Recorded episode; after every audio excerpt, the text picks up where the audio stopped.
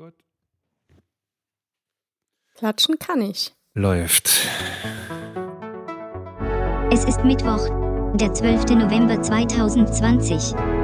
Heute ist Diego Armando Maradona gestorben. Andi Scheuer dagegen ist immer noch im Amt. Ich bin die feurige Latino-Hündin Lotte. Bei mir sind Melina und Dagtür. Ihr hört Königin von Deutschland. Die Legende unter den Podcasts.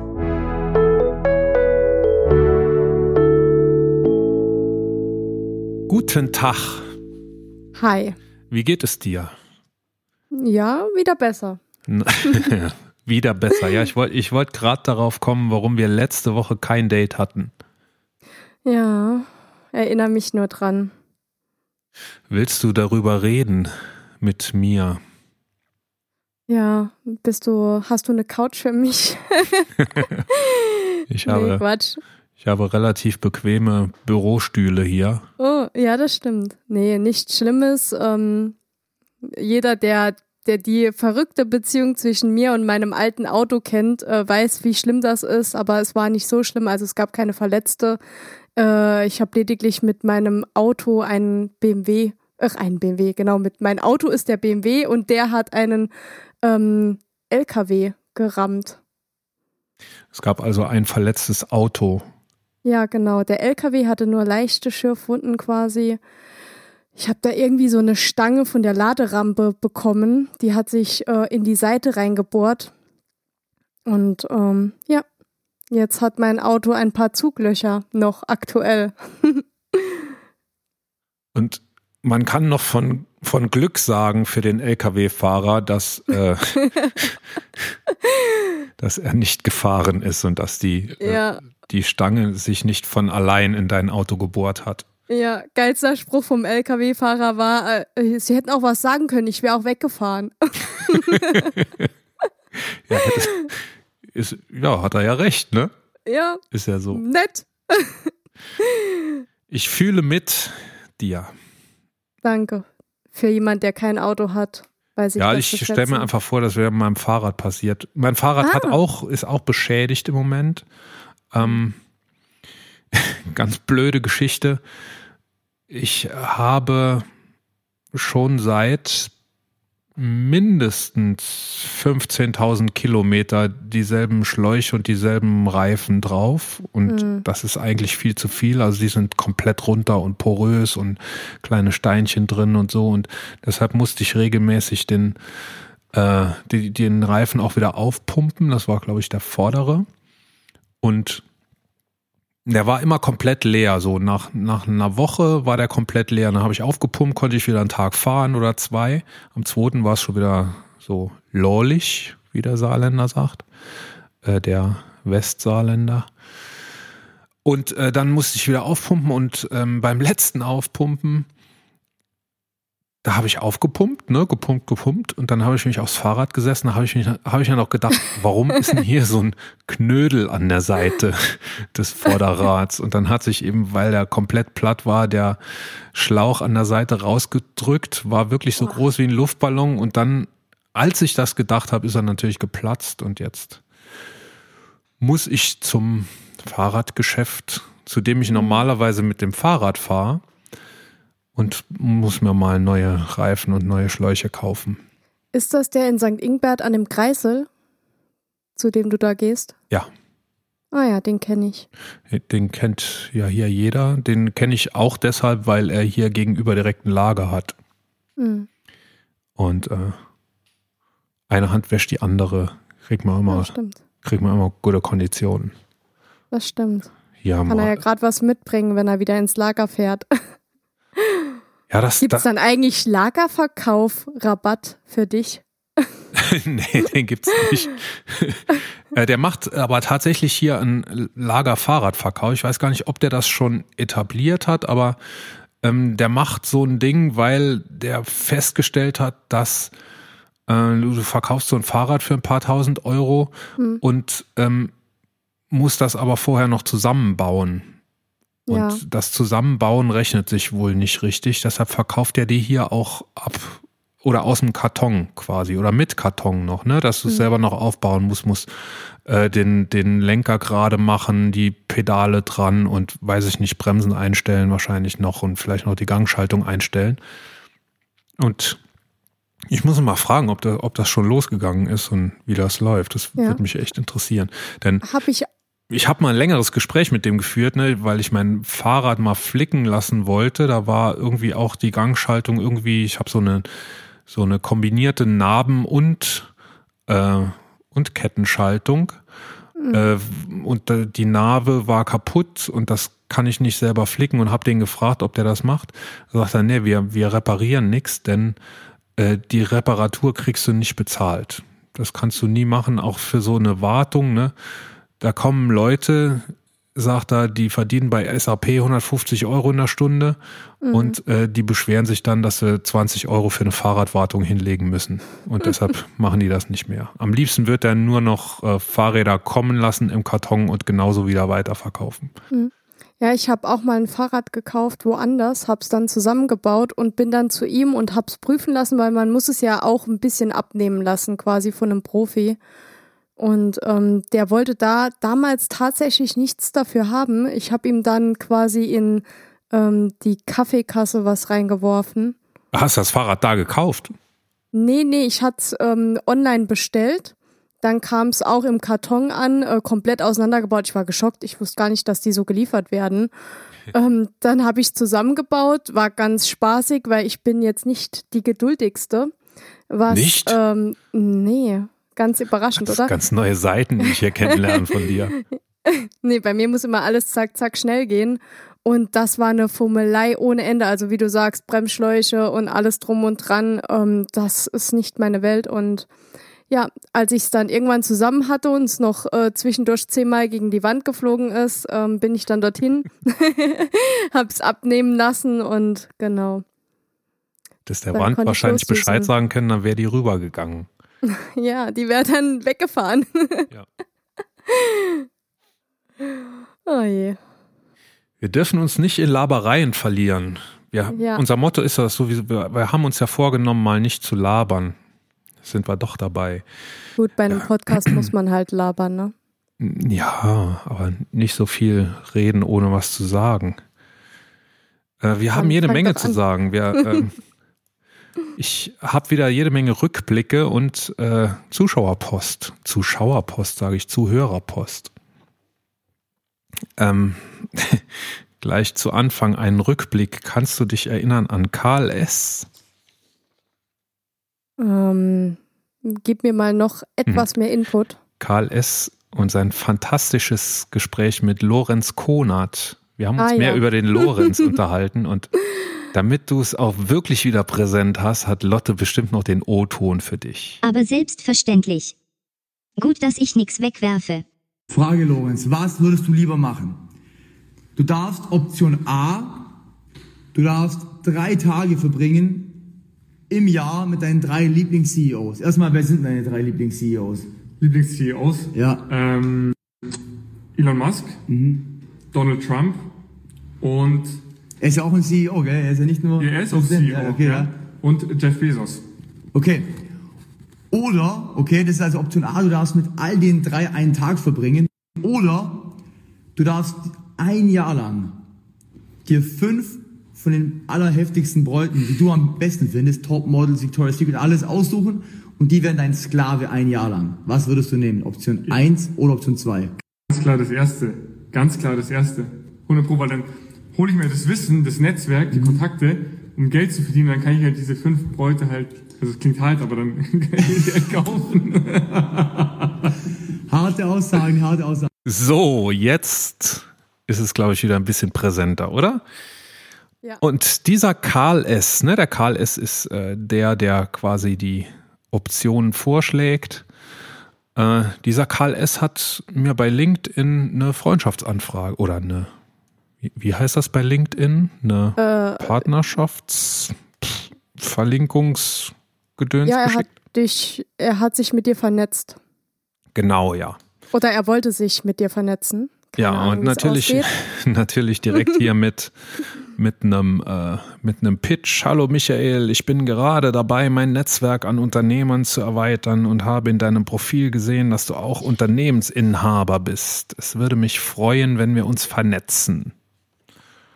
So ein Pitch, den hat er wahrscheinlich äh, nur für mich geschrieben. Ich glaube nicht, dass das. Wie kam das? Warst du auf seinem Profil und er hat das Nö, gesehen? nee, ich wu- wusste gar nicht, dass der bei LinkedIn ist. Also ich habe, wir hatten uns ja in unserem Podcast, es ist schon länger her als die vorletzte Folge, sonst ist immer alles die vorletzte Folge, es ist aber schon länger her, glaube ich jedenfalls. Und äh, da haben wir uns ja mehr auf den Lorenz konzentriert. Da hast du mir auch im Nachgang noch, glaube ich, das LinkedIn-Profil sogar, glaube ich, von Lorenz Ja. geschickt, ne? ja, Was das ich, für ein, weil er Ich so weiß gar nicht mehr. Berufserfahrung hat. ich weiß gar nicht mehr, wie du geschrieben hast. Was ist denn das für ein Pipi oder sowas? Nee, Pipi hast du nicht geschrieben. Wahrscheinlich habe ich geschrieben, was ist denn das für ein Kind oder so irgendwie, weil, ja. Du hast irgendwie noch auf seine, auf seine äh, Münchner Herkunft abgespielt. Ja. Weiß ich gar nicht mehr. Aber ja, jedenfalls hatten wir uns auf den konzentriert und jetzt Herr Karl S., der hat mir geschrieben, weil er mh, offensichtlich sich gerne breit vernetzt. Und dann habe ich überlegt, wie reagierst du da jetzt? Und da wollte ich mal so ein bisschen äh, vielleicht versuchen, was aus ihm rauszukitzeln, was jetzt hier mit dem Video war, habe ich zurückgeschrieben. Lieber Karl, vielen Dank für deine Kontaktanfrage. Ich bin genau wie du an einem großen und guten Netzwerk interessiert. Allerdings achte ich auch auf die Integrität der Mitglieder in meiner Kontaktliste. Über dich finde ich widersprüchliche Angaben im Netz. Magst du dich dazu äußern? Viele Grüße, Michael. Und da hat er tatsächlich geantwortet. Hallo Michael, es gibt über mich unzählige Angaben im Netz. Ich würde dich dennoch darum bitten, dir selbst ein Bild zu machen. Wenn du spezifischere Fragen hast, dann kannst du mir diese natürlich jederzeit schreiben. Beste Grüße. Was wollen wir denn mal wissen? Ähm. Gute Also um es abzukürzen, ich, ich habe äh, das dann sein lassen. Ich habe die Kontaktanfrage gelöscht, was mir aber nur so richtig gruselig vorkommt. Ne? Mhm. Wir haben zehn gemeinsame Kontakte. Echt? Oh mein Ja. Gott. Die Unter ich denen, auch noch löschen. unter denen ist auch beispielsweise jemand, der schon bei uns zu Gast war. Ach? Und, äh, Wir hatten ja erst einen Gast, von daher. Und zum Beispiel auch ein Fahrradverkäufer, von dem wir kürzlich gesprochen haben, ist da auch drunter. Der übrigens nebenbei auch äh, hier noch äh, zweiter Bürgermeister ist Oh. in St. Ingbert. Also der ist schon ganz schön rührig. Aber der, ja, der war ja aus München. Wie kommt der dann aufs Saarland, also sich dort so stark zu vernetzen?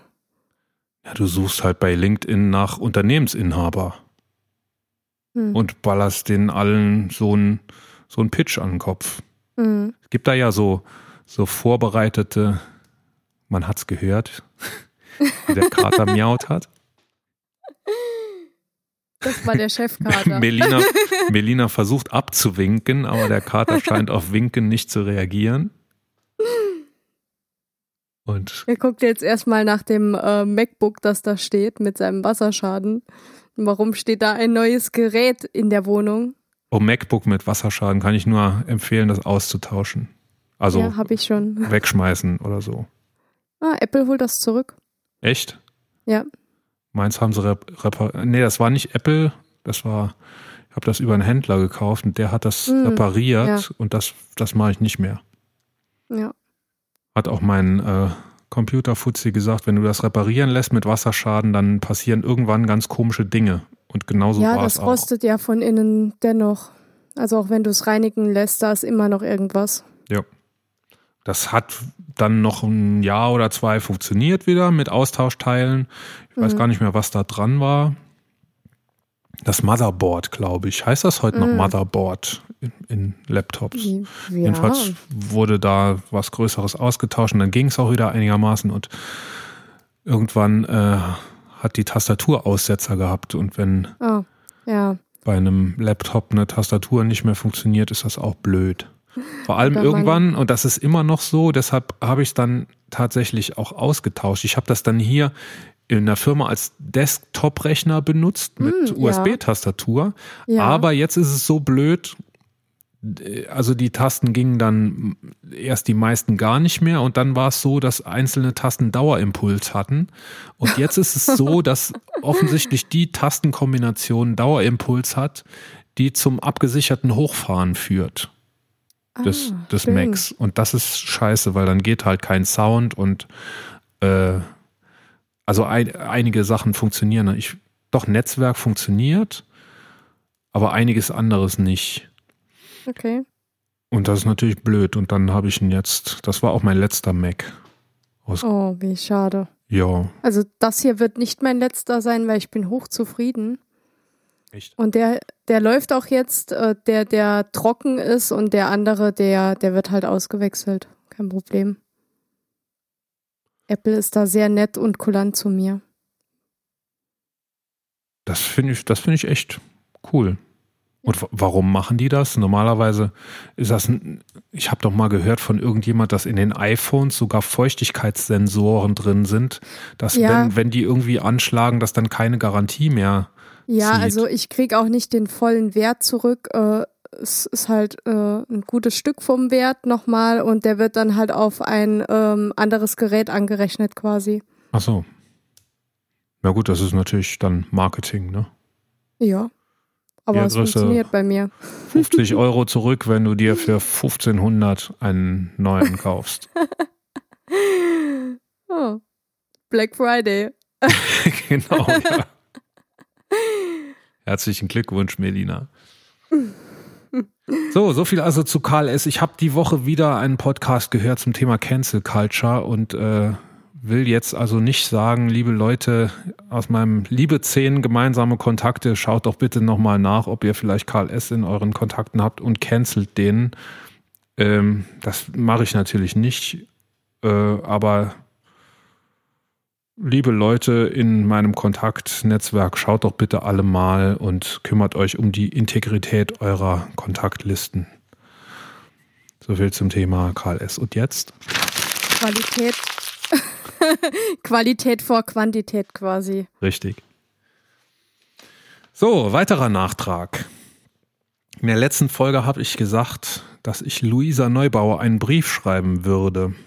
Ah ja. Das habe ich getan und das ist leider alles, was es dazu zu berichten gibt. Hast du einen Brief geschrieben? Nein, ich habe keinen E-Mail? Brief. Ich habe, ähm, es gibt ein Kontaktformular auf ihrer Homepage und da habe Hm. ich, ähm, es ging ja in unserer letzten Folge um eine Rechnung, die ich angestellt habe zum ähm, Danneröder Forst, zum Autobahnneubau dort und ich habe zumindest mal überschlagsweise festgestellt, dass äh, die Autobahn, die dadurch gebaut werden soll, dass die klimaneutral ist. Also der Wald, der dem Autobahnbau zum Opfer fällt, der würde genauso viel CO2 binden wie die Autobahn, weil sie ein, eine Nettoersparnis, eine, ja, es ist schwierig, das in zwei Sätzen zu formulieren, weil die Autos im Moment einen um, riesen Umweg fahren. Die neue Autobahn wird eine Abkürzung sein Hm. ähm, im Vergleich zu dem, was es bisher gibt.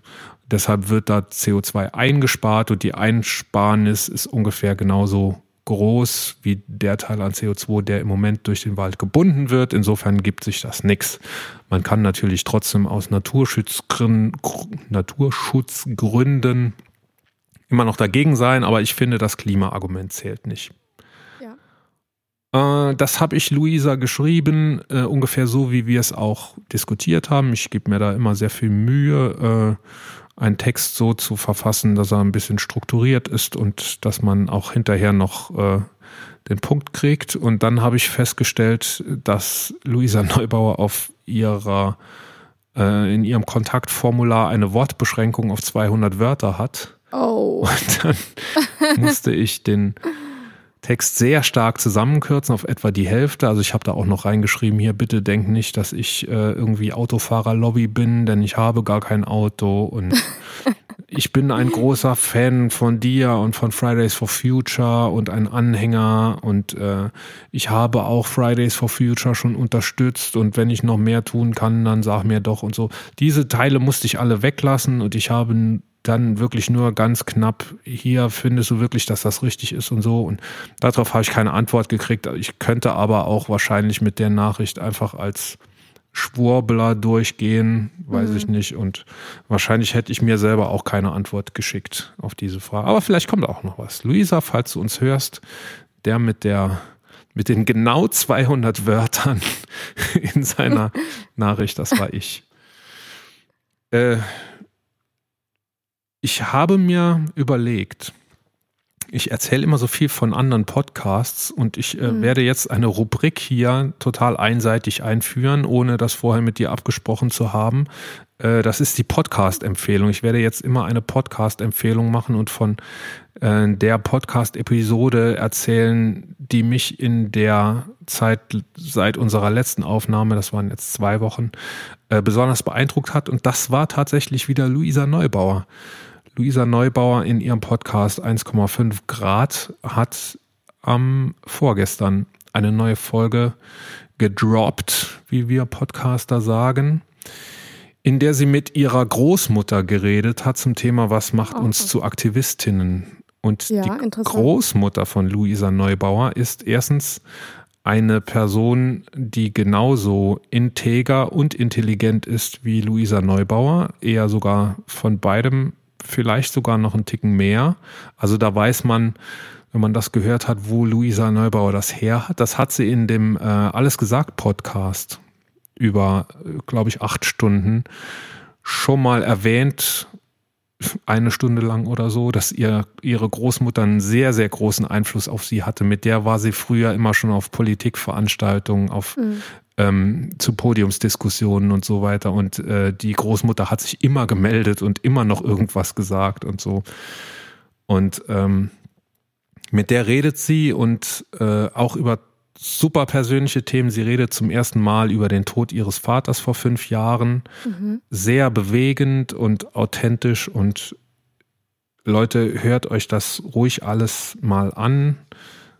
Ähm, also die zwei Folgen, die es jetzt gibt, dieses Podcast, sind beide total hörenswert und total erhellend und äh, einfach nur gut. Insofern äh, das jetzt die erste Folge meiner Podcast-Empfehlung, obwohl ich sonst auch immer Podcasts empfohlen habe. Gut, also Luisa, äh, ich warte auf deine Antwort. So, das war der zweite Nachtrag und jetzt kommt die Leser. Jetzt bin ich bei Leserpost. Eben hatte ich Zuschauerpost und jetzt sage ich Leserpost. Zuhörer. Das ist eine Zuhörerpost, genau. Sascha schreibt uns zu unserer äh, letzten Folge, zu der Diskussion, die wir mit Jan hatten zum mhm. Thema Medien, hat er uns eine sehr, sehr lange E-Mail geschrieben mit sehr vielen äh, Links zu Quellen. Ähm, und da will ich auf einiges gerne eingehen. Nämlich auf, er hat ähm, Kritik geübt an uns. Das würde ich hier gerne äh, wiedergeben. Und er hat Punkte aufgeführt, die er für diskussionswürdig hält. Okay. Auf die will ich gar nicht groß eingehen. Ich würde ihn stattdessen lieber einladen, mit uns drüber zu reden, wenn das, das war gerade auch mein Gedanke, als du ne? Das erwähnt hast, ja, sehr, Gut. sehr gerne. Wusste ich. Und weil ich das doch weiß, dass du so tickst, ist die Einladung auch schon raus. Boah. Für wann? Für demnächst. Er hat noch nicht geantwortet, er wird sich das hier hm. jetzt erst noch anhören wollen. Ah ja, gut. Also es, ihm geht es vor allem um eine Stelle, in der wir, da haben wir gerade angefangen, uns über die Medien zu unterhalten und äh, Hass also die, ist, die, die Überschrift war Debattenkultur. Es ging um ähm, so Hassdebatten und so weiter. Mhm. Und Jan ähm, hat die Rolle der Medien kritisch eingestuft. Ja, ich erinnere mich. Dran. Und da ging mhm. es darum, dass er gesagt hat, jede Verschwörungstheorie hat ja immer auch einen wahren Kern. Und dann hat er gesagt, dass ähm, die Medien ja alle tendenziell eher links sind. Mhm. Also ich verkürze das jetzt stark und äh, hat auf hat von Tina Hassel eine Episode erzählt, dass sie mal von einem Bundesparteitag der Grünen getwittert hat äh, und dass sich das dass das quasi eine, äh, dass das Jubeltiraden auf die Grünen waren und die Grünen hätten selber kein besseres Marketing hingekriegt als das, was mhm. die Tina Hassel da als Hauptstadtkorrespondentin da der ARD, diese glaube ich ist, ähm, losgelassen hat. Das sieht äh, Sascha ein bisschen anders. Er sagt, äh, also erstens, dass das mit den, dass die Medien oder Medienvertreter, Redakteure, der vor allem öffentlich, ich glaube, wir haben uns begrenzt in der Diskussion auf öffentlich-rechtliche Medien, ja. dass die Vertreter der öffentlich-rechtlichen Medien alle links sind, das stimmt nicht, sagt Sascha. Und er hat Belege gegeben, es hat mal eine Umfrage gegeben, die ähm, in Schlagzeilen dann kommuniziert wurde und die falsch verstanden ist da steht dann drin, in der ARD sind 92 Prozent für Grün, Rot, Rot. Oh. Tatsächlich war es so, es gab eine Umfrage zwischen Volontären, mhm.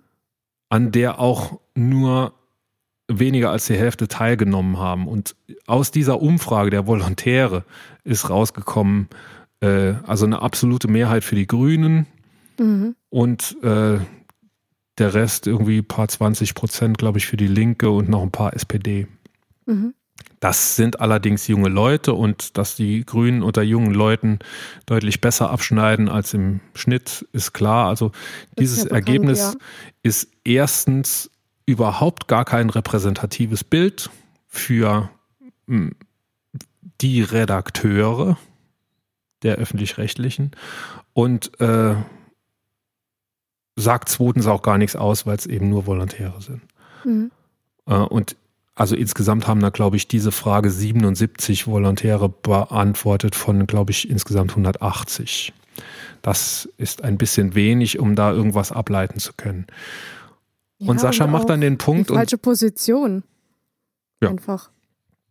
Und Sascha macht dann den Punkt und sagt, äh, wir müssen uns doch eher mal angucken, wie die Aufsichtsgremien der öffentlich-rechtlichen besetzt sind und äh, die es gibt da über 500 Leute, die in irgendwelchen, das nennt sich bei dem einen Rundfunkrat, bei dem anderen äh, Fernsehrat beim ZDF und da gibt es noch einen Hörfunkrat beim Deutschlandfunk. Mhm. Rundfunkrat ist, glaube ich, ARD. Ähm, da dürfen per Gesetz nur ein Drittel Politiker drin sein und die Politiker, die dort vertreten sind, die sind aber à la Couleur und zwar, weil die ja auch von Regierungen und Parlamenten entsandt werden, spiegelt das von der Verteilung ungefähr das wieder, was wir auch in den Parlamenten sehen. Also da mhm. ist, da gibt's keine grün-rot-rote Mehrheit, sondern das, das ist ausgewogen. Äh, und da die, die restlichen Vertreter der Aufsichtsgremien kommen überall her aus der Gesellschaft, aus äh, Sport, von Verbänden, von weiß ich nicht, unterschiedlichste, aus unterschiedlichsten Richtungen. Aber dort eine politische Richtung zu unterstellen, ist, glaube ich, wirklich falsch. Denn ähm, wenn das so wäre, dann, also wenn jetzt der öffentlich-rechtliche Rundfunk in eine Richtung politisch abdriften würde, in egal welche, ähm, dann wäre es doch eben das Aufsichtsgremium, das intervenieren müsste. Und wenn das Aufsichtsgremium ausgewogen besetzt ist, dann besteht, glaube ich, die Gefahr einfach nicht. Das mag eine vielleicht ein bisschen romantische Vorstellung sein, aber, aber ich, ähm, ich nehme ihm das so ab, dem Sascha. Und ich würde das auch so unterschreiben. Ich war auch eher der Meinung, dass Journalisten, Redakteure, das habe ich ja auch gesagt, weil dort der Akademikeranteil sehr hoch ist, ähm, dass die eher links und grün sind. Das sagt er auch. Er ist da ganz genau in seiner Analyse. Das stimmt nicht. Sie sind nicht links-grün, sondern sie sind grün. Also mhm. unter grünen Wählern sind äh, vermehrt Akademiker. Andersrum, Akademiker wählen vermehrt grün. Aber sonst nichts Linkes, sondern es ist eben nur grün. So, das ist der Punkt. Zweiter Punkt, Tina Hassel. Ähm, das sehe ich ein bisschen anders als Sascha. Ähm, Sascha schreibt, Jetzt muss ich hier wieder gucken. Sascha schreibt, dass ähm, Jan pauschal die Sichtweise von Ulf Poschardt übernimmt. Ulf Poschardt ist der Chefredakteur der Welt, glaube ich. Und der hat eben geschrieben, dass das nicht geht. Das ist Werbung für die Grünen, was die hier macht. Und die hat als, als Chefkorrespondent oder als äh, Hauptstadtbüroleiterin eines öffentlich-rechtlichen, einer öffentlich-rechtlichen Anstalt darf das nicht passieren und so. Und das haben viele, viele andere auch so gesehen. Sie hat sich selber verteidigt und hat gesagt, ähm, wir haben in der Berichterstattung eine, einen bunten Strauß von Möglichkeiten, verschiedene Kanäle, natürlich das Fernsehen, aber auch Twitter. Also Twitter als ein Bestandteil von vielen. Und über Twitter wollen wir eben vor allem so Atmosphäre rüberbringen. Also wie ist okay. es da gerade, wo wir unterwegs sind? Was passiert da? Äh, mhm. Ist es da irgendwie öde, langweilig oder haben wir das Gefühl, dass hier gerade richtig was in Gang kommt? Und bei diesem Bundesparteitag der Grünen, da hatten wohl auch alle anderen an, alle anderen Journalisten, die anwesend waren, auch der Journalist der Welt, das stellt sie extra raus, äh, das Gefühl, dass hier gerade was Großes passiert. Das war der Bundesparteitag, auf dem äh, Annalena Baerbock und äh, Habeck, jetzt wollte ich sagen, Wolfgang Habeck. Wie heißt denn Habeck mit Vornamen? Weißt du schon, ne? Wolfgang ja. heißt er nicht. Aber ich hätte jetzt auch Wolfgang gesagt. Nee. Lotte. Wahrscheinlich Michael oder irgendwas. Wo ist denn Lotte? Schläft Lotte? Lotte, wie heißt Habeck mit Vornamen? Robert. Es hat mir auf der Zunge gelegen. So, ähm, das war der Parteitag und das war ja in der gesamten Berichterstattung so, dass da irgendwas passiert, gerade bei den Grünen, irgendwas Positives. Und Tina Hassel hat eben direkt von da getwittert. Kann ich alles nachvollziehen? Ähm, so diese Strategie, eben über verschiedene Kanäle unterschiedliche Informationen rüberzubringen. Natürlich, wenn sie das im Fernsehen präsentiert, dann wird sie ein bisschen distanzierter ähm, das, das rüberbringen. Und wenn sie aber twittert, dann äh, ja, dann, dann beim Twittern ist, glaube ich, immer so ein bisschen mehr Person drin und äh, Twitter, beim Twittern hat man auch oft zu tun mit den 140 Zeichen, die es, glaube ich, nur sein, äh, nur sein sollen. Aber ich finde, sie hat übers Ziel hinausgeschossen. Sie hat zum Beispiel geschrieben, Habeck und Baerbock werden wahrgenommen werden. Verantwortung kann, aus, kann auch Spaß machen und nicht nur Bürde sein. Wichtiges Signal in diesen Zeiten. Und das finde ich wirklich als unabhängige Journalistin ein bisschen too much. Ja. Oder? Ja, es ist so ein Mühe drüber. Ja. Und andere Tweets waren dann in Ordnung. In anderen Tweets merkt man das auch, dass so ein bisschen die Begeisterung schon rüberkommt. Aber so mhm. zumindest sollte man dann distanzieren, dass, äh, äh, zumindest sollte man dann signalisieren, dass das eine eigene Meinung ist. Das war jetzt nur ein Ausschnitt aus dem Tweet, den ich vorgelesen habe. Der Tweet war noch länger und man hat auch gemerkt, dass sie da auch mit der Zeichenbeschränkung zu tun hatte, weil am Schluss, immer wenn am Schluss die Satzzeichen fehlen, die letzten anderthalb Sätze, dann dann äh, hat man es damit zu tun und wenn unten nur noch ein U ist und so. Mhm. Und vielleicht wollte sie dann noch was reinbringen, hat es dann vergessen, äh, hat sich eben im Drohnen vergriffen, war ein Mühe drüber. Das passiert, aber dann sollte man das vielleicht hinterher auch so sagen und sich nicht aufs Messer selber verteidigen wollen. Also ja. den, den Punkt gebe ich Sascha nicht so ohne weiteres. So, und Sascha schreibt dann, ähm, ja, was Jan gemacht hat in unserer Diskussion. Jan hat eben einmal gesagt, dass die Redaktionen oder die Journalisten überwiegend links sind mhm. und hat dann gesagt, dass ähm, man das ja an diesem, an diesem Twitter-Verhalten von Tina Hassel auch sieht oder er hat nicht gesagt links, er hat gesagt linksgrün, glaube ich, wenn ich mich richtig erinnere, hat dann dieses Twitter-Verhalten als äh, Beleg dafür angeführt. Und ähm, Sascha sagt, da müsste man aufpassen, dass man da nicht gerade durch sowas ähm, die die Verachtung gegenüber Medien verstärkt. Und das wollten wir ja gerade nicht tun. Jan hat ja auch gesagt, dass äh, das öffentlich-rechtliche System gut ist für ihn. Das unterschreibe ich auch zu 1000 Prozent, dass das so ist. Ähm, vor allem eben jetzt, wo ich auch noch so ein bisschen was gelernt habe, wie die Aufsichtsgremien besetzt sind und so weiter. Das, das finde ich alles super. Das hat, glaube ich, Jan auch super gefunden. Ähm, ich verstehe aber den Punkt, den Sascha macht, wenn er sagt, ähm, ihr müsst aufpassen, ihr könnt nicht dann äh, erstens eine Behauptung aufstellen, die so nicht stimmt und dann das versuchen noch zu untermauern mit, mit diesen Tweets, die ja zumindest äh, nicht so dramatisch waren. Wie gesagt, ich finde sie schon auch ein bisschen drüber, aber Ja. ähm, sie lassen sich erklären.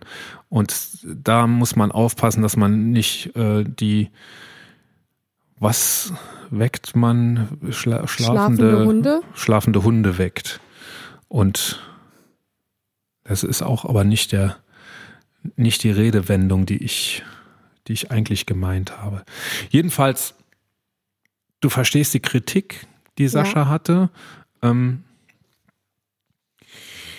ich kann sie, kann, wie gesagt, den ersten Punkt kann ich 100% nachvollziehen. Das Twitter-Verhalten fand ich ein bisschen drüber. So, das andere, was er noch schreibt mit dem, dass links nicht gleich grün ist, das haben wir, sondern macht dann noch ein paar Punkte, über die ich sehr gern mit ihm selber reden würde, weil das nichts ist, was wir gesagt haben, das sind eher Punkte, die er äh, nennt Interpretiert hat. ja, die über das hinausgehen, was wir sagen.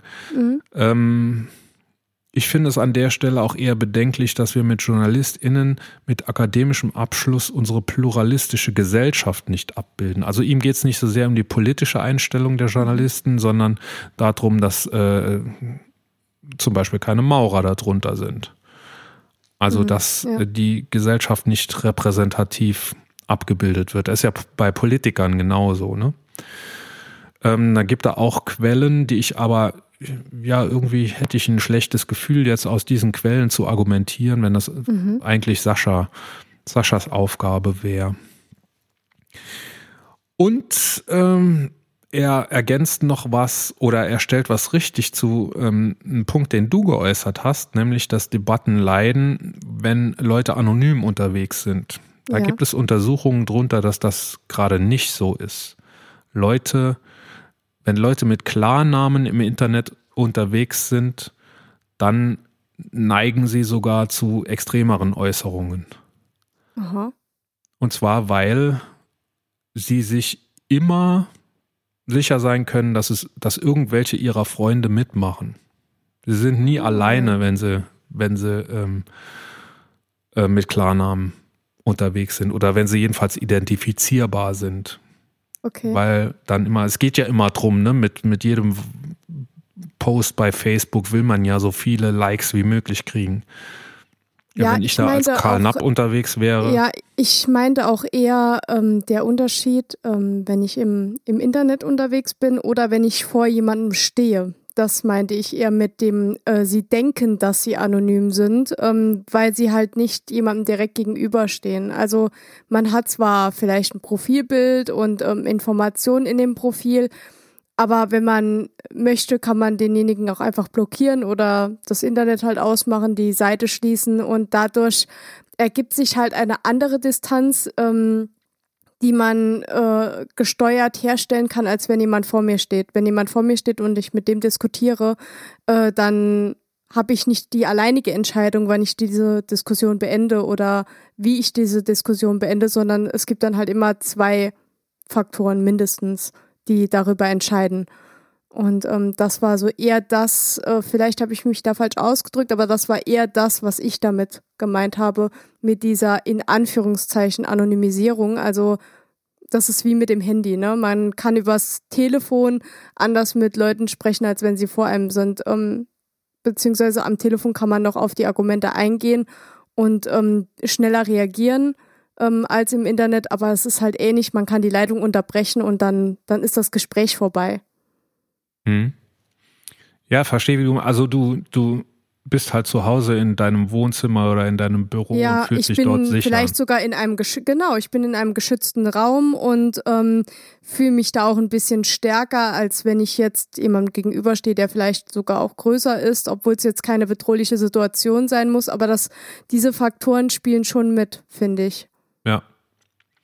Sei denn, er ist LKW-Fahrer und hat gerade ein Auto beschädigt. Ja, und die Problematik, die da auch noch dabei ist, wenn ich jemanden so beleidige, ähm, von, von Ges Angesicht zu Angesicht, dann sehe ich auch seine direkte Reaktion. Und wenn ich jemanden verletze und der zeigt mir das auch, dass ich ihn verletze mit meinen Worten oder meinen Aussagen, dann ähm, hat man ja auch eine, eine gewisse, ähm, ja, ein gewisses Sozialverhalten, um da auch nochmal drauf zu reagieren und dann quasi in abgeschwächter Form demjenigen das nochmal besser zu erklären, dass er es besser versteht oder besser annehmen kann und sich nicht direkt angegriffen fühlt.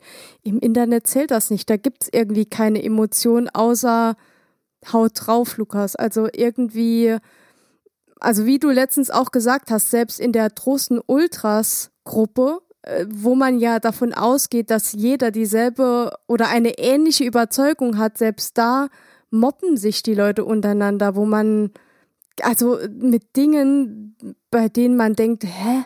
Also wie, wie geht das jetzt, dass da ein Streit ausbricht? Das habe ich mich auch schon gefragt, warum dieser Reflex zum, zum Hassposting, warum der immer der naheliegendste ist. Ja. Warum, warum, gibt es da sonst keine Gefühlsausbrüche? Immer nur Hass.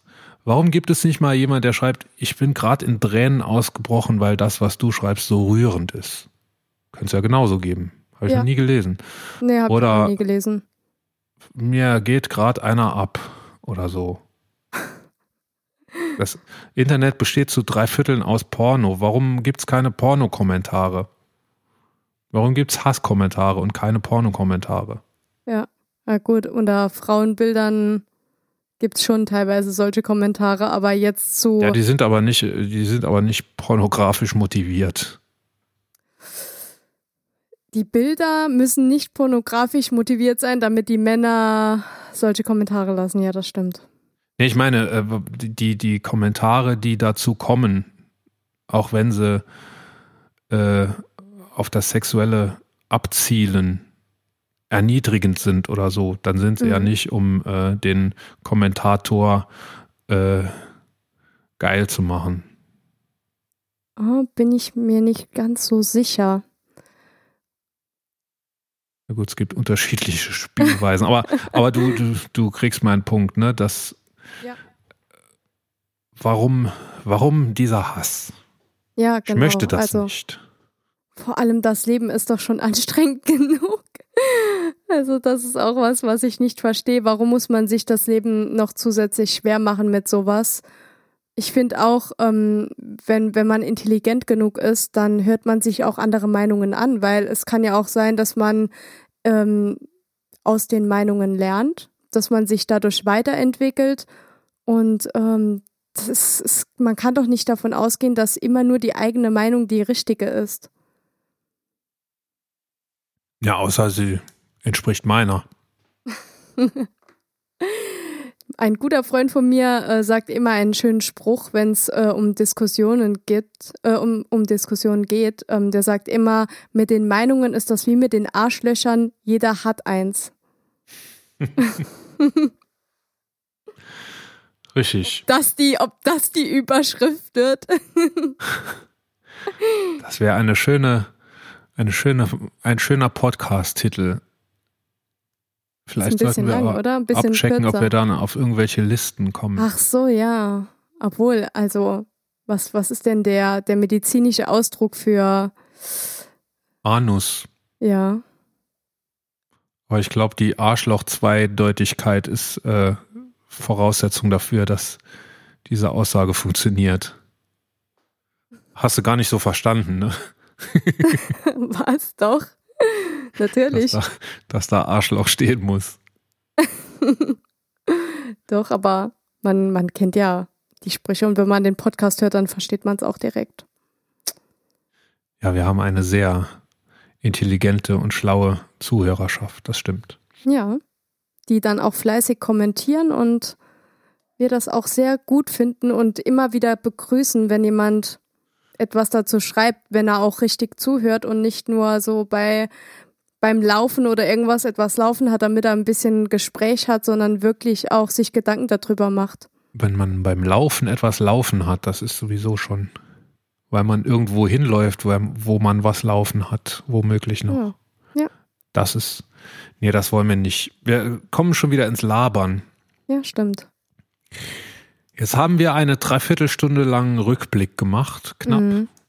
Haben wir auch noch was, um nach vorne zu blicken? Ich, ich würde ja. ja gerne, also wir haben den Sascha eingeladen, ich würde gern mit dem Sascha, vielleicht können wir da so eine Spezialfolge Medien machen oder irgend sowas. Mhm, gerne. Ich habe noch ein Thema, das mich brennend interessiert, äh, das auch mit Medien zu tun hat. Okay. Und zwar, ich muss da ein bisschen ausholen, wir haben einen Paketfahrer, ähm, der äh, für den Marktführer im Expressgeschäft unterwegs ist mit den gelben Autos. Und der ist mal gekommen, als wir gerade draußen ein Video gedreht haben. Da hat er gefragt, er ist leider der deutschen Sprache nicht mächtig und redet immer Englisch. Und dann hat er gefragt, was wir hier machen und so, weil er ist eigentlich da, wo er her ist, ähm, war er Filmproduzent. Oh. Er hat schon äh, jede Menge Werbeclips gemacht und sogar auch einen, einen Kinofilm. Und ähm, er will hier Fuß fassen. Leider hat es noch nicht zu mehr gereicht wie Paketfahrer und der ist auch mhm. extrem unglücklich mit der Situation und so. Und er versucht Fuß zu fassen, ob wir äh, irgendwas, ob wir da vielleicht jemand wüssten, wo er sich hinwendet und so. Und da haben wir auch gemacht. Und ähm, der Dirk, unser, unser Filmmann, hat sich seiner angenommen und hat da was gedeichselt. Ich muss da mal fragen, was draus geworden ist. Und ähm, ja, seitdem reden wir immer so ein bisschen, mhm. wenn, wenn er kommt und Pakete bringt. Und irgendwann habe ich festgestellt, dass er ganz komische Ansichten hat, als er ähm, ne, Corona ist ja immer so ein gern genommenes Smalltalk-Thema. Und da hat er mich gefragt, ob ich wirklich dran glaube, dass es das gibt. Oh nee. Da habe ich schon gedacht, oh, so bist du unterwegs.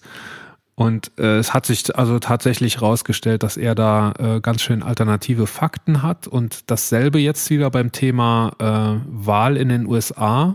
Ja. Und ähm, wie lange ich denn denke, dass äh, dieser Betrug noch anhält und so weiter. Und also richtig auch ähm, richtig harte Aussagen. Ähm, genau der richtige er, Ansprechpartner für dich.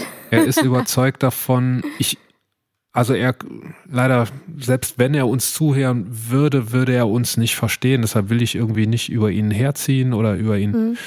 Äh, auch nicht so viel über ihn erzählen, aber die eine Aussage sei mir noch gestattet, äh, dass er gesagt hat, ähm, dass er überzeugt davon ist, dass Donald Trump der letzte Präsident der USA sein wird. Hä? Und ähm, er hat mir schon öfter mal erzählt, wo er solche Informationen her hat oder wo er sich generell informiert. CNN sei scheiße, sagt er. äh, er hat da was anderes. Ähm, und das habe ich mir mal geben lassen jetzt alles. Er hat auch noch ja. erzählt von so ein, so ein paar Typen, wo ich mir unbedingt Interviews anhören sollte und so weiter. Das hat sich alles sehr verschwörungsmäßig angehört. Äh, ich habe das aber noch nicht gecheckt oder ich bin ganz am Anfang äh, des Checkvorgangs und ich würde darüber auch gerne reden, so, weil das auch so ein Thema ist, äh, je nach, also dein Weltbild wird bestimmt durch deine Medienblase, in der du unterwegs ja. bist. Und ja. er ist offensichtlich in einer komplett anderen Blase unterwegs wie ich. Und also für ihn, er kann gar nicht glauben, wie irgendjemand davon ausgehen kann, dass es, dass es ein Coronavirus gibt. Und also das ist für uns unverständlich. Und für ihn ist es aber das Normalste der Welt, weil seine Medien ihm offensichtlich was anderes erzählen. Er kann keine deutschen Medien konsumieren, weil er der Sprache hm. nicht mächtig ist. Woher kommt er? Rumänien oder? Moldawien. Ah. Hm? Und das interessiert mich saumäßig. Das werde ich mir unbedingt angucken und das wird auch in so eine, in so eine Medienfolge reinpassen. Also eine der nächsten Folgen äh, werde ich dieses Thema parat haben. Das so als Ausblick. Jetzt haben wir zurückgeguckt und jetzt haben wir nach vorne geguckt. Dann sollten wir vielleicht auch noch ein bisschen im Hier und Jetzt verbleiben. Ja, sehr gerne. Ähm, wie ist das eigentlich bei dir? Guckst du lieber Filme oder liest du lieber Bücher? Ist das was, was man gegeneinander abwägen muss? Ich mache beides, Nee, aber beides weil- gerne. Also ich, ja, es gibt ja Leute, die sagen zum Beispiel, oh, das Buch, das war viel besser als der Film. Und manche sagen, ja, ich warte bei dem Buch, bis der Film rauskommt. Da gibt es ja geteilte Meinungen. Mm, es ist natürlich, hängt vom Einzelfall ab, ne? Aber ich Mhm. bin, mm, ein gutes Buch gibt mir auch mehr als ein guter Film. Mhm. Muss ich auch, schwierig. Also ich bin ja ein großer Freund des Autorenkinos und da gibt es ja keine Bücher dazu. ähm, aber wenn es, sagen wir mal, so eine klassische Romanverfilmung, dann gibt mir, glaube ich, der Roman eher mehr. Ja. Bei mir war es früher Wobei man das so. auch nicht verallgemeinern kann. Ne? Ja. Du wirst wahrscheinlich jetzt mit einem Beispiel kommen wollen, wo es umgekehrt ist. Äh, Nee, nee, nee. Also bei mir war es früher auch so, ich habe immer zuerst das Buch gelesen, weil das Buch ja immer als erstes erscheint, ist ja klar. Und habe dann den Film geguckt und war dann enttäuscht vom Film, weil super viel gefehlt hat quasi, weil man es nicht in zwei Stunden reinpacken konnte. Mittlerweile handhabe ich das so, ich gucke ähm, Filme, zum Beispiel abends zum Entspannen vor dem ähm, zu Bett gehen. Und wenn mich etwas interessiert bei dem Film, dann lese ich auch tatsächlich das Buch, äh, am liebsten mit einem Buch in der Hand, nicht auf einem Reader. Ja, ist bei Und- mir genauso. Ja, genau. Ähm, und ich warte dann auch mal einen Tag, bis Amazon das zustellt, kein Problem. und Das mache ich nicht. Ich bestelle ja. Ich bin ja kein Amazon-Kunde. echt? Ja. Hm. Für Ich Bücher? gehe immer, ich gehe immer in Buchgeschäfte.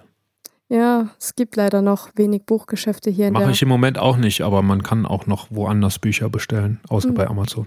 Kannst du mir mal den Link schicken? Entschuldigung fürs Unterbrechen. Genau, und ähm, aktuell finde ich, wird sehr viel, ähm, werden sehr viele Filme gezeigt und auch ähm, äh, Bücher beworben, wo es sich um wahre Begebenheiten bezüglich Straftaten handelt. Das finde ich im Moment extrem interessant. Also man hat ja immer so eine Zeit, weil ähm, wo, äh, wo man gewisse Interessen hat und ähm, ja, manchmal sind es Krimis, die dann aber auch frei erfunden sind und äh, andere lesen gerne Liebesromane, weil sie gerade äh, am Trauern sind äh, oder sonst was.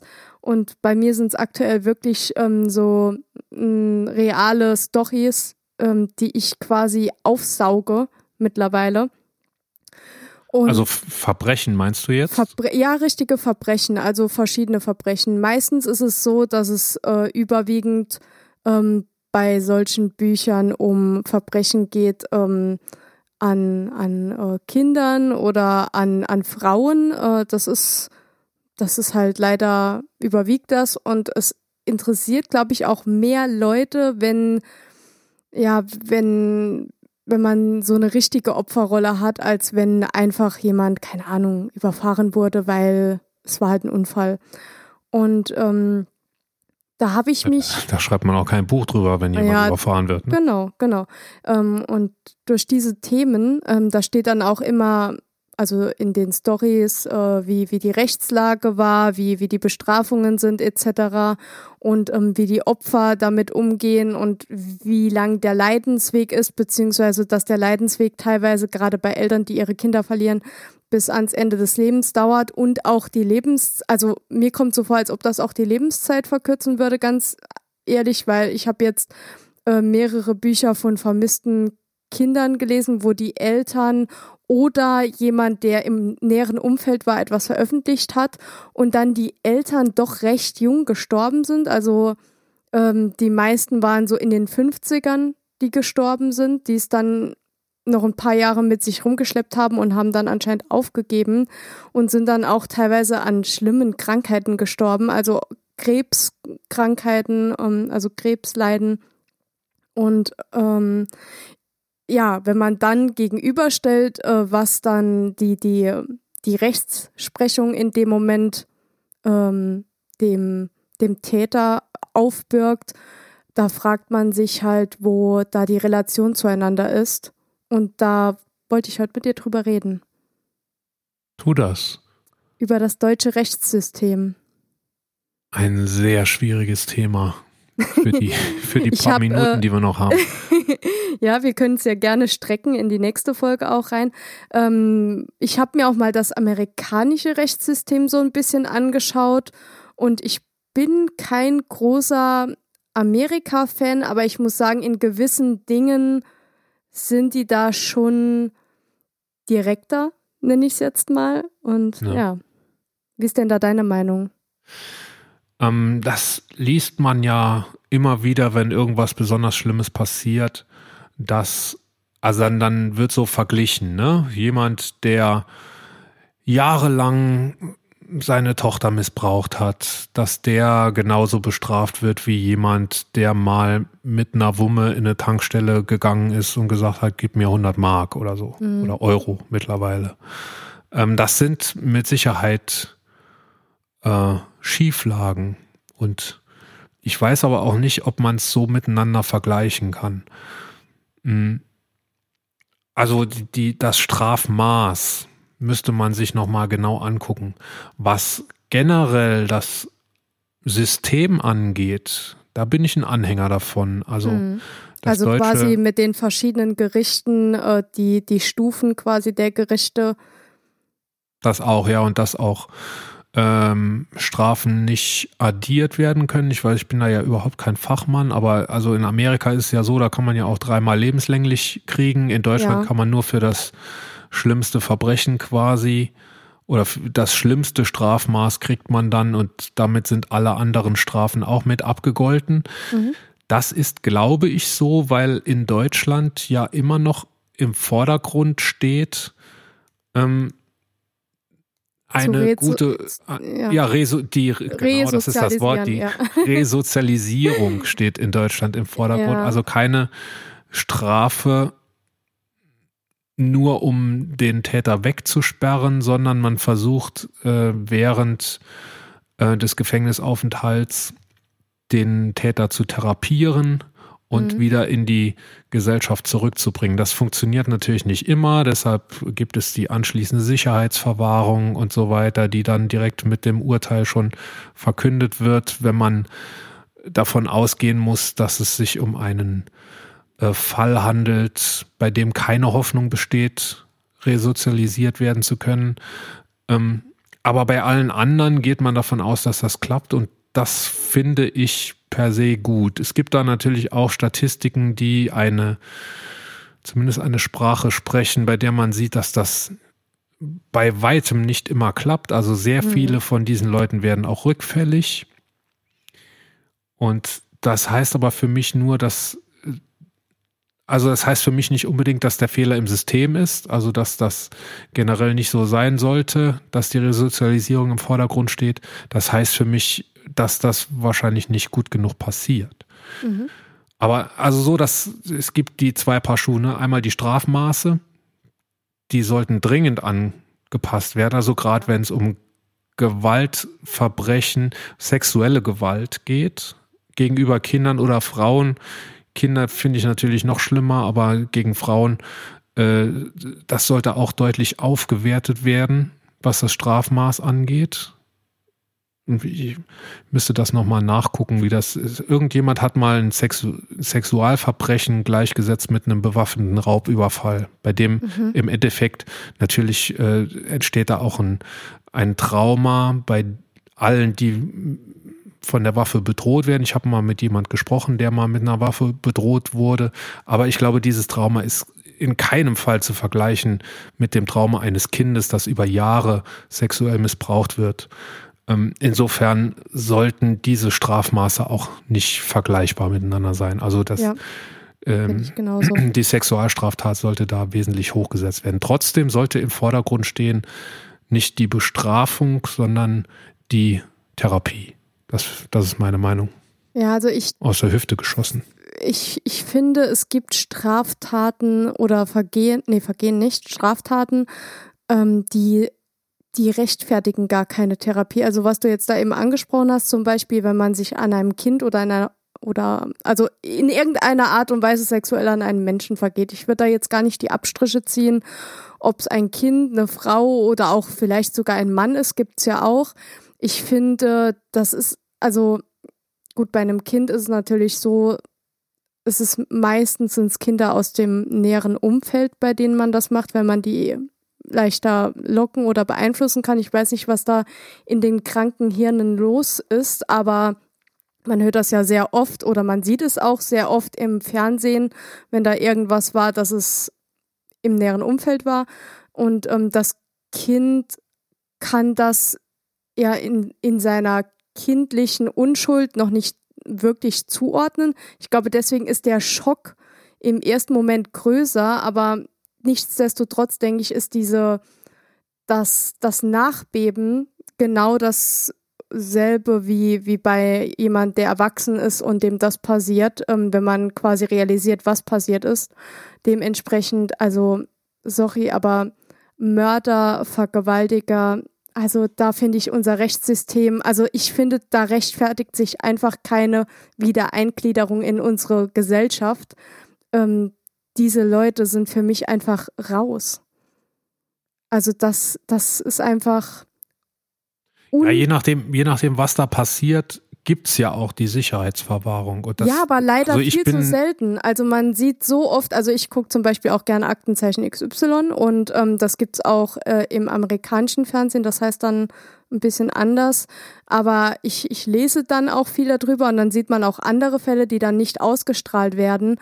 Und ähm, man sieht immer wieder, also selbst wenn von zehn Stück nur drei Stück rückfällig werden, überleg mal, wie viele Leben die nochmal mitversauen. Also das, das muss doch nicht sein. Also so jemand, ganz ehrlich, der gehört für mich weg. Also weg aus der Gesellschaft, einfach rausgenommen und äh, nie wieder auf die Gesellschaft irgendwie losgelassen. Ja, oder so therapiert, dass er keine Gefahr mehr darstellt. Ja, aber also wie willst auch du da jemand, bin ich wieder Romantiker. Aber ja, aber darüber, also ich glaube, darüber weiß die Medizin oder ich weiß nicht, ob sich die Medizin so arg damit beschäftigt, aber man weiß ja auch noch nicht, wann diese jetzt zum Beispiel mit den Kindern diese Pädophilie anfängt. Man munkelt ja, es gibt verschiedene Studien, dass das schon ähm, von, von äh, Geburt angesetzt ist, quasi wie äh, Homosexualität, munkelt man ja da auch. Das ist ja auch noch nicht komplett klar definiert, ähm, wobei ich das auch gar nicht, also das müsste man eigentlich gar nicht definieren, aber diese Pädophilie, finde ich, müsste man schon herausfinden, ähm, ganz klar, wann so etwas entsteht. Entsteht das aus einem, ähm, aus einer Begegnung, aus einem Vorfall, was auch immer, oder ist das schon früh im Kopf? Und ich denke, wenn das in den Genen schon drin ist oder wenn das schon früh beginnt, dann ist das meiner Meinung nach nicht mehr Therapie, thera, therapierbar. Schweres Wort. Und ähm, wenn es da einen Auslöser gibt, ganz ehrlich, dann gibt es vielleicht noch eine Chance. Aber hat dieser Mensch noch eine Chance verdient? Ich habe mal aus dem aus der Verwandtschaft eine Abschlussarbeit eines Kommissarsanwärters gelesen. Mhm. Und die war über Kinderpornografie. Und da ging es auch darum, was die Täter bewegt. Ja. Und da, das hat für mich mit so ein paar Vorurteilen aufgeräumt. Ähm, es ist eine Krankheit. Ähm, ich, also ich bin jetzt vorsichtig bei dem, was ich sage. Ich will auf keinen Fall so rüberkommen, als dass ich in irgendeiner Art und Weise irgendeine dieser Perversionen nachvollziehen oder gutheißen würde. Das definitiv nicht.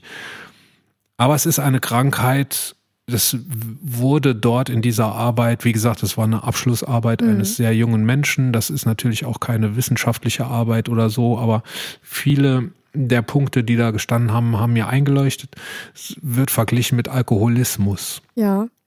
Das ist eine, eine Krankheit, die man sich natürlich zu einem Teil auch selber aneignet. Ne? Ob schuldhaft oder nicht schuldhaft, will ich jetzt gar nicht spekulieren, aber es, es ist eine, eine Sucht, die man hat, keine Krankheit, eine Sucht.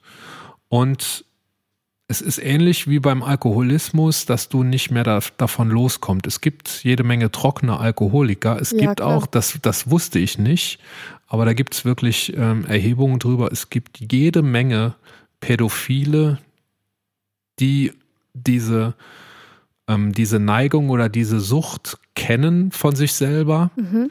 und die gelernt haben, damit umzugehen. Ja, da gibt's ja auch äh, immer wieder Werbungen ähm, für so ein anonymes Telefonat, wo man dann Hilfe findet. Ja, also es gibt auch welche, die lassen sich nicht helfen. Die versuchen Ja. es eben ähm, über Konsum von Pornografie zum Beispiel, was natürlich auch ein Verbrechen ist. Ne? Ja, Denn diese Pornografie ist ja auch irgendwie entstanden, aber die dann zumindest versuchen für sich so einen Weg zu finden, ähm, der möglichst wenig Schaden anrichtet. Ne? Einige schaffen es auch mit Therapie, dieses Verlangen eben ähm, auf ein Level runterzudrücken, wo sie damit klarkommen, ohne irgendeinen Schaden anzurichten. Andere richten den Schaden an, dass sie Pornografie, also Kinderpornografie Mhm. konsumieren und kommen damit klar und äh, andere werden dann natürlich übergriffig.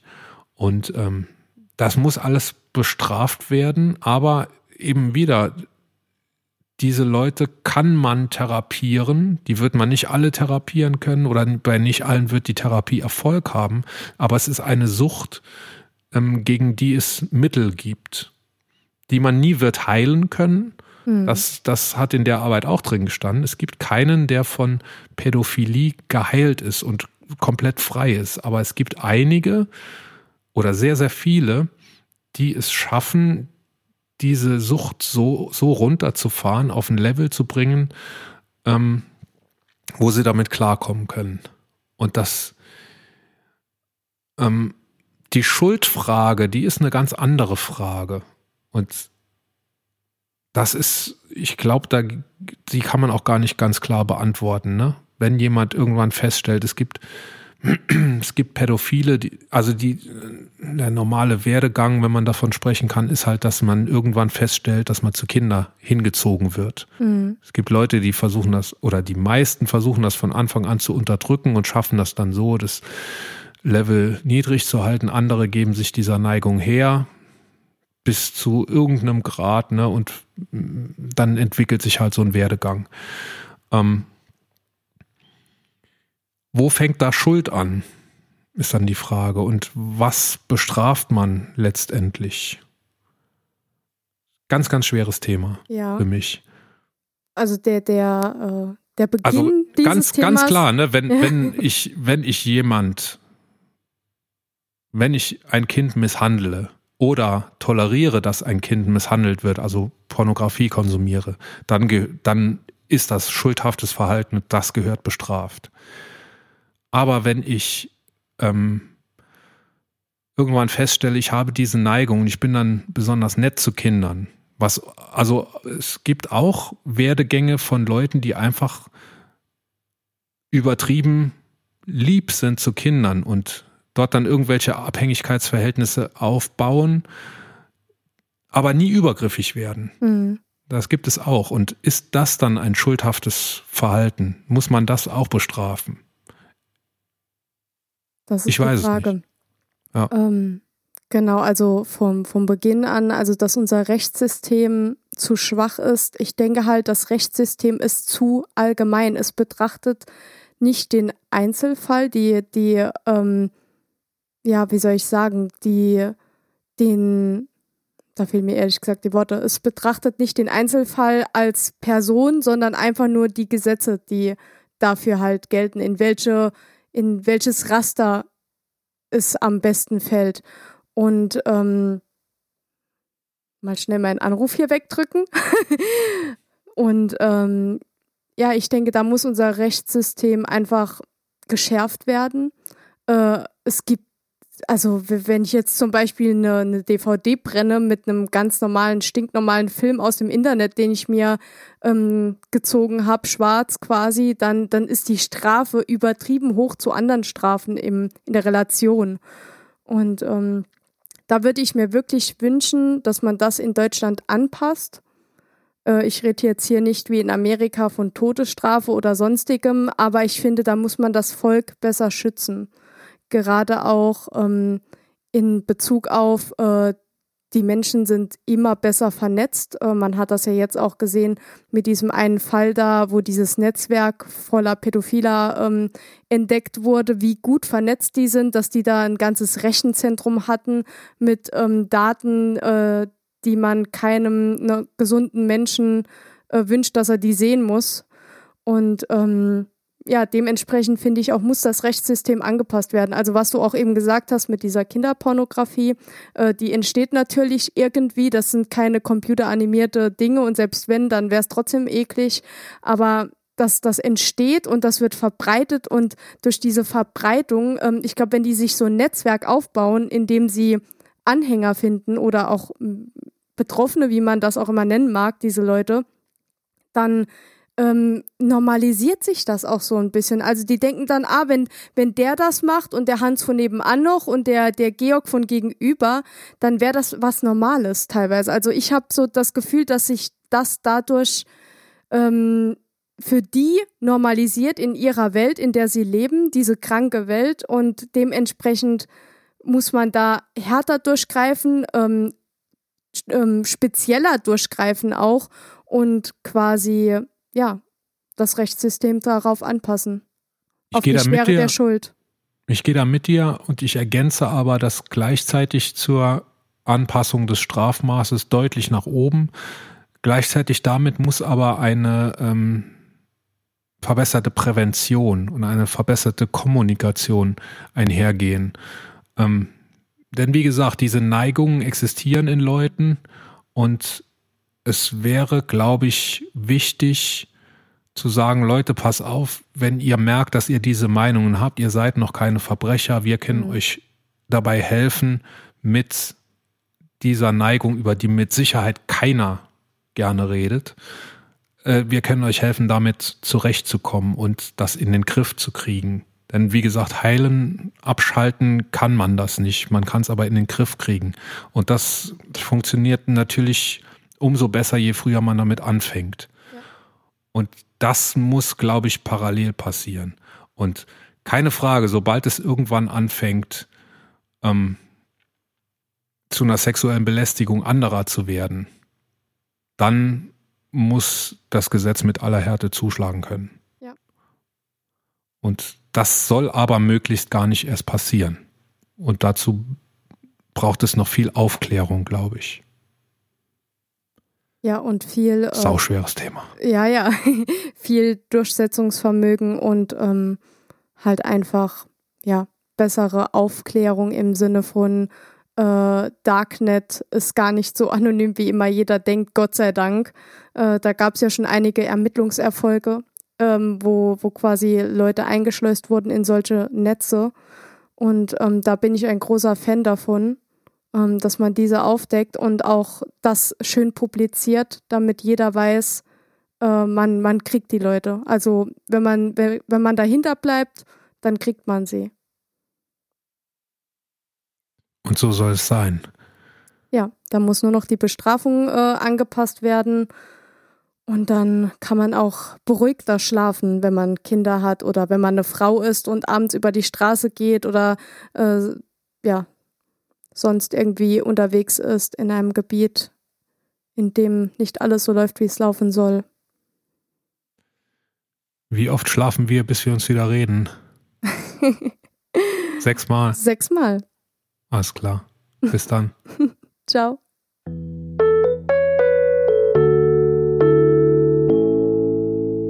Ciao Kakao. Wenn wir euch gefallen haben, abonniert uns und empfehlt uns weiter. Wenn ihr bei Apple Podcasts oder iTunes seid, schenkt uns ein paar Sterne. Schreibt mir an lotte.könig-in.de, König mit OE, wenn ihr Anregungen oder Kritik habt. Wir verabschieden uns und wünschen eine schöne Woche.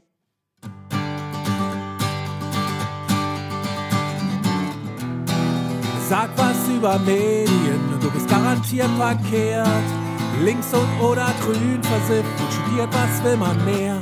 Mit der Meinung, da verhält es sich Arschlöchern, jeder hat eins. Wie viel anders könnte es sein?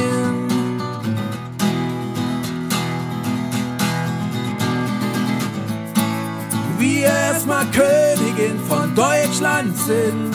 Du wirst schon sehen, du wirst schon sehen. Dann weht hier ein anderer Wind, ich weiß es genau. Dann wird es gehen, dann wird es gehen. Dann fliegen die ganzen Spacken von der AfD. Du wirst schon sehen, du wirst schon sehen. Und alles wird viel schöner sein, Landschaften blühen. Dann wird es gehen, mit uns wird's gehen.